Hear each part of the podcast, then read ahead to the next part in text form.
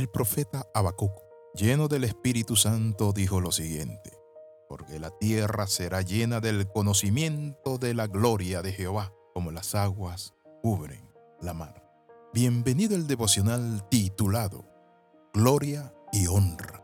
La palabra conocimiento empleada en el versículo anterior es el vocablo de la palabra hebrea yadá, que personifica percibir, entender, obtener conocimiento.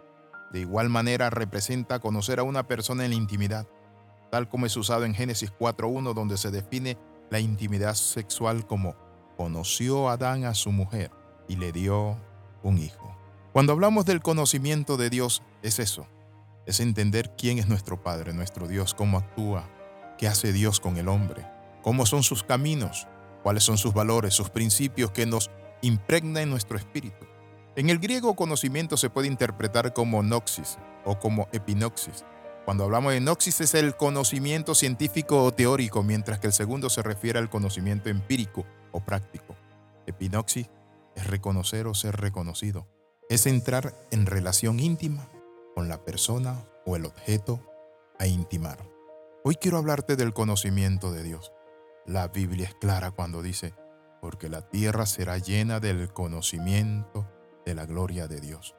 Muchas veces nosotros pensamos que las riquezas son simplemente materiales y nos olvidamos que la riqueza más grande es conocer a Dios.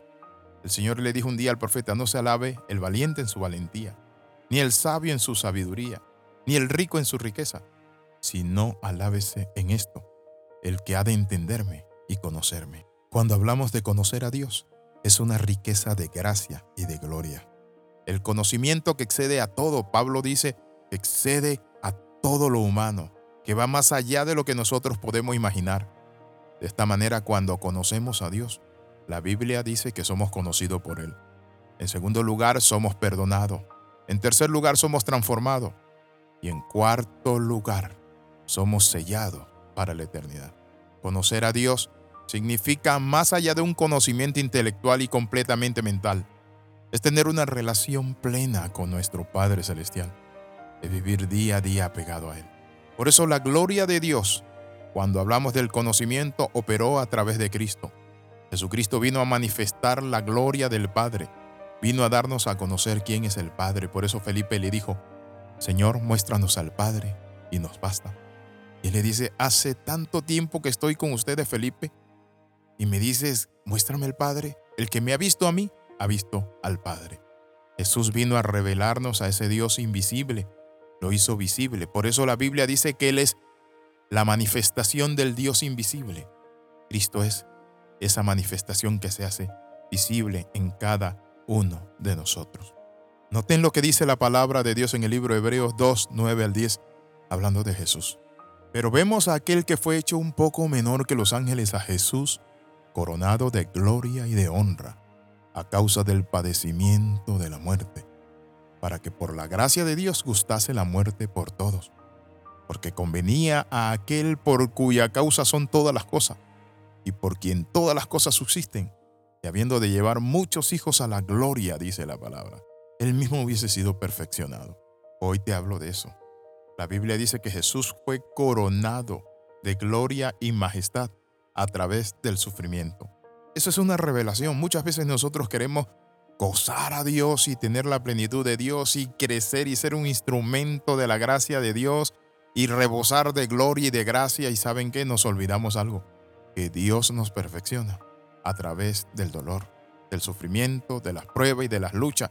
Porque cada vez que Dios trabaja en nuestro carácter comienza a limar aspereza, comienza a quitarnos cosas que realmente no sirven y no valen, cosas que nosotros muchas veces hemos ignorado, que nos hacen daño, elementos en nuestras vidas que son pobres y míseros.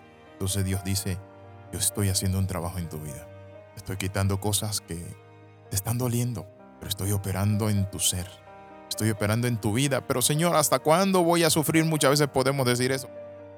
¿Hasta cuándo voy a padecer pruebas, luchas? Y saben que la Biblia te dice que Dios en su palabra te guía a esto. Tened por sumo gozo cuando os halléis en diversas pruebas. Pero Señor, ¿cómo voy a tener por sumo gozo cuando me esté Padre Santo, tu trapiche o tu molino moliendo, valga la redundancia, Señor, ¿cómo? ¿Cómo? Y el Señor te dice, sabes, es allí donde yo trabajo en tu carácter, es allí donde yo te formo. Quiero en esta hora invitarte para que hagas un alto, invites al Señor a tu vida. Señor, entra a mi corazón, sálvame, cámbiame y perdóname. Ayúdame, Señor Padre Santo, a entender que los procesos para la gloria son dolorosos, pero tienen resultados fabulosos y eternos. Amén y amén. Si usted hizo esta oración, escriba al más 502 42 45 60 89. Le saluda el capellán internacional Alexis Ramos. Nos vemos en la próxima. Recuerden las 3C. Comenta, comparte y crece.